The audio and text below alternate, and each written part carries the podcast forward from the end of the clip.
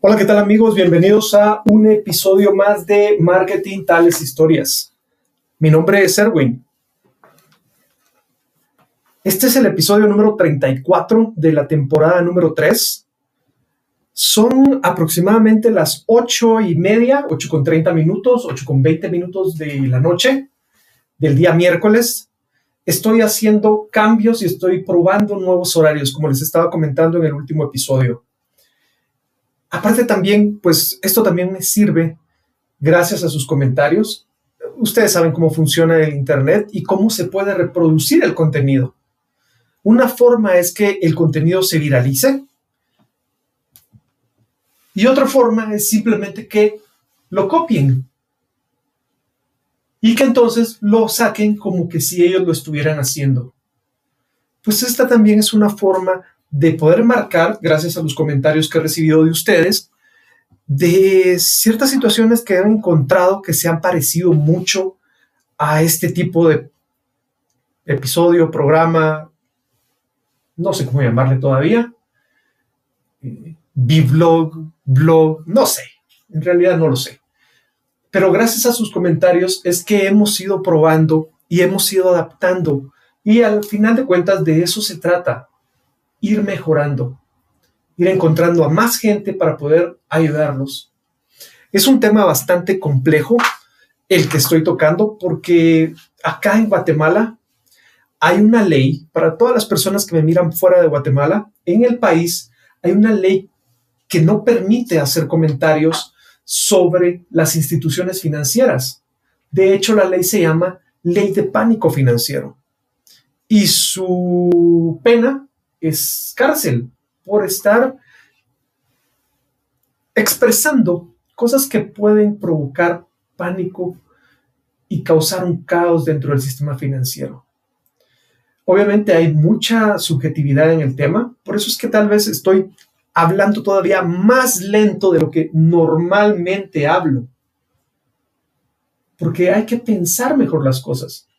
Sin embargo, pues ya nuevamente tengo que explicar, esto de marketing tales historias es una cuenta para que la gente pueda aprender, para que pueda ver desde otro punto de vista las situaciones que normalmente miramos y damos por sentado que ya lo sabemos. La diferencia es que existe un contexto y ese contexto normalmente no lo conocemos, sino que solo tenemos la información del momento. Ese contexto es lo que nos ha traído hasta el día de hoy para que las cosas estén de la forma en que están. Mucha gente puede tomar decisiones sin el contexto y por supuesto que le va a ir bien. Ahora imagínate cómo le va cuando tiene el contexto.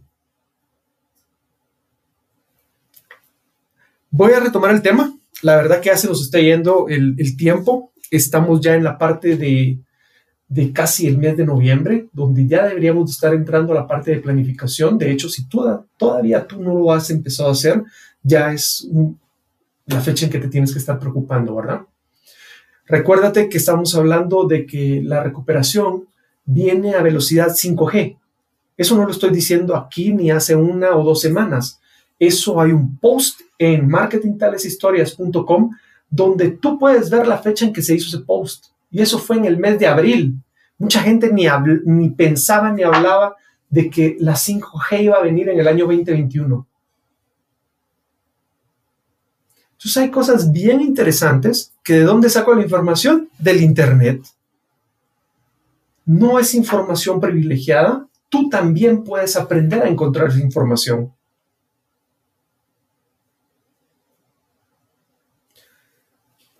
¿Cómo hacer? Bueno, hay que estudiar. Pero si tú en estos momentos estás en busca de un apoyo para tu empresa, para tu emprendimiento, pues entonces contacta a las personas que, se, que saben de hacer eso, que se dedican a hacer eso. Y ese fue el tema de la vez pasada, del episodio anterior, porque hace un año ya se sabía que iba a haber una crisis, una crisis mundial una crisis económica fuerte de los principales actores a nivel del mundo. Eso se sabía en el mes de enero de 2019. voy a dejarte el link a, esa conferencia. De verdad es muy interesante si la puedes encontrar en interés en una universidad acá en Guatemala. Voy a dejarlo en el, en el marketingtaleshistorias.com. Es que estaba pensando en dónde la iba a poner. Mejor hagamos algo. Suscríbete y te mando el link. Te mando la información. Hagámoslo mejor de esa forma. Suscríbete y te mando el link de esa conferencia. Hagámoslo de esa forma, porque si no es bien fácil que la gente agarre todo este contenido y se lo lleve para su canal, para su cuenta, y se lo está exponiendo a otra gente sin dar los créditos de dónde lo está sacando. Eso es una de las cosas que, pues lamentablemente así funcionan las redes sociales. Hay muchos esfuerzos de las mismas plataformas por tratar de evitar este tipo de situaciones. De hecho, hay penalizaciones en las plataformas, pero al final de cuentas tienes que recordarte que son empresas. Son empresas que lo que buscan es atención y es audiencia, porque ahí es donde la gente puede y los anunciantes pueden pagar anuncios, comprar espacios para llevarte productos o servicios. Marketing tales historias, pues gracias a Dios, se ha logrado mantener y hemos ido mejorando. Y ya me están abriendo las opciones, de verdad, gracias a las plataformas que me están abriendo las opciones para ya monetizar este contenido. Eso es una de las razones del por qué estoy moviendo los horarios. No sé todavía si vamos a mover los días, pero que sirva para que podamos hacer un mapa de y hacer un mejor registro de dónde se está yendo todo este contenido. Vuelvo nuevamente, la parte de el, eh, lo que estaba hablando de cómo funcionaba el sistema financiero, en realidad es una forma didáctica para que tú puedas entender mejor. Y es bien sencillo porque los bancos, el sistema bancario en cualquier país del mundo, lo que hace es captar dinero del público. De hecho, son una, solo un par de instituciones, al menos acá en mi país, son una de las pocas instituciones que tienen autorizado captar dinero del público. Tienen que hacer un proceso para constituir un banco. No cualquier empresa, no cualquier organización puede captar dinero del público. Y de ese dinero captado, lo que hacen es trasladarlo a gente que lo necesita. Entonces, el ciclo para el sistema bancario es entregar ese dinero que tienen de los clientes. Pero ¿qué sucede? Y aquí es donde yo quiero llamar tu atención. ¿Qué sucede en realidad cuando ellos en el año 2019 ya tienen las perspectivas económicas de lo que va a suceder en los próximos 24 meses?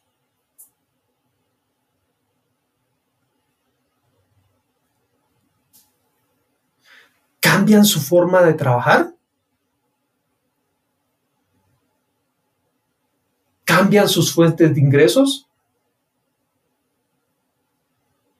Es como que si a un restaurante le dices, mire, va a suceder algo, ¿cómo va a ganar dinero? Ya no puede cocinar. De ahí es de donde sale el comentario que hice en el episodio anterior. Y de ahí es de donde salió la parte de, de que algunas personas invirtieron dinero en emprendimientos, formalizaron sus estudios en emprendimientos. Y la llamada la atención es para que te des cuenta de qué fue lo que pagaste. Porque si esperabas conseguir tu retorno de inversión en un mes y medio, y no te dijeron nada de eso, pues la invitación es para que nos cuentes con quién lo hiciste, con quién aprendiste. Porque eso es lo que tenemos que corregir. No podemos hablar de mala fe, porque yo no soy juez y mucha gente que está dentro del medio haciendo esto mismo pues tampoco nuestra intención es juzgar a la gente. Pero sí también nos puedes ayudar a identificarlos. Si estás a gusto con lo que aprendiste, si te sirvió lo que aprendiste, pues también se felicita. Pero si te pasaste seis, ocho meses del año anterior haciendo planificaciones y propuestas de valor y, análisis y productos,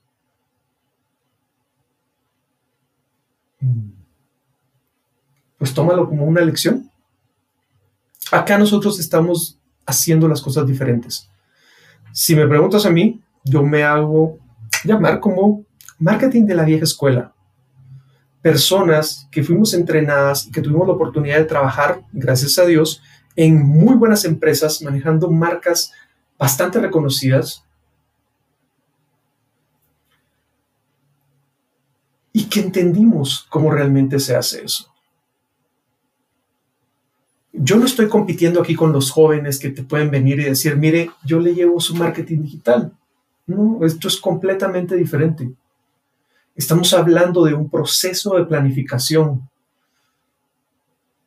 Tú sabes cómo está la situación en tu empresa después de la pandemia. Fueron seis meses los que se alteraron todos los flujos y toda la operación de las empresas.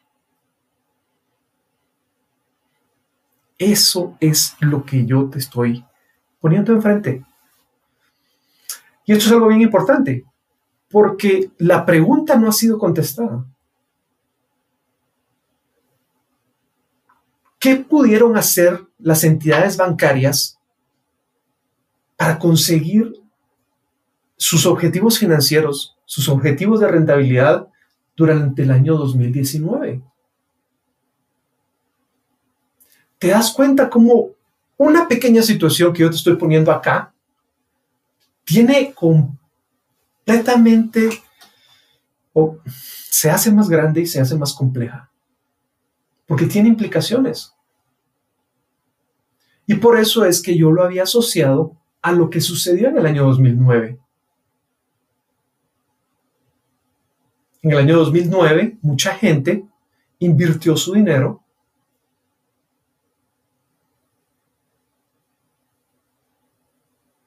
Y tú puedes buscar ahí los comentarios donde estaban las personas que en teoría saben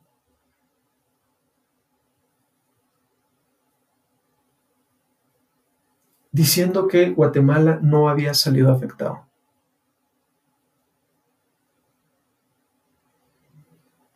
A nivel personal, pues definitivamente que sí. Me doy cuenta cómo funciona el sistema. Y la intención es que ahora que tú tienes una nueva oportunidad de seguir adelante, tú que no te has dado por vencido y que todavía estás luchando por hacer algo en el 2021, le pongas más atención a eso. Con esto quiero terminar, todavía no son los 15 minutos que normalmente hago. Como les decía, estoy buscando nuevas horas, estoy repasando un poco de lo que he venido hablando y las implicaciones que tienen. Pero la pregunta queda en el aire las instituciones, al menos la institución más grande financiera del país, tenían conocimiento de esa situación. ¿Qué hicieron para conseguir sus objetivos financieros del año 2019? ¿Más productos? ¿Nuevos productos? ¿Nuevos mercados? ¿Qué hicieron? Esto es algo bien importante porque, pues, yo te dije que la idea era poder aprender acá en marketing tales historias de otras personas, no solo de mis experiencias. Es bien difícil conseguir a alguien de un banco que te hable de estas situaciones. ¿Por qué? Porque son cosas que no se hablan, son cosas que no se dicen, son estrategias que no se muestran. Menos cuando estás trabajando aún para esa o una institución financiera. Pero si existe alguien que tiene una muy buena experiencia, no importa de qué país de Latinoamérica o del mundo me esté escuchando y tiene ganas de platicar conmigo, por favor, que vaya a marketingtaleshistorias.com, que vaya a la pestaña de contacto y que me deje ahí sus datos y platicamos. Así subimos de nivel esto de marketing tales historias. Es un tema bastante interesante porque es lo que toca ahorita planificar. Mi intención al mencionar estos temas es bien sencilla, que tú puedas entender mejor cuál es el rol de los bancos, rol de las entidades financieras, para que cuando llegues ahí llegues con una mejor actitud, una nueva actitud y, como dicen por ahí, empoderado o empoderada. No, miren las cosas como son. Ellos captan dinero a la gente y ellos les interesa colocar el dinero en préstamos, en créditos. Así es como funciona el sistema financiero y es una de las herramientas que todos los emprendedores tienen a disposición. Y es importante que lo miren de esa forma, principalmente porque a raíz de la pandemia vienen incentivos económicos para mucha gente. Mucha gente que a veces piensa que los bancos solo le dan a la gente que tiene dinero. Cambia esa percepción, por favor.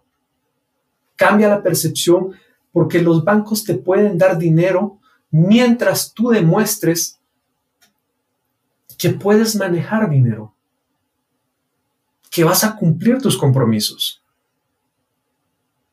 Ahora sí voy a terminar marketing tales historias. Muchas gracias, mi nombre es Erwin.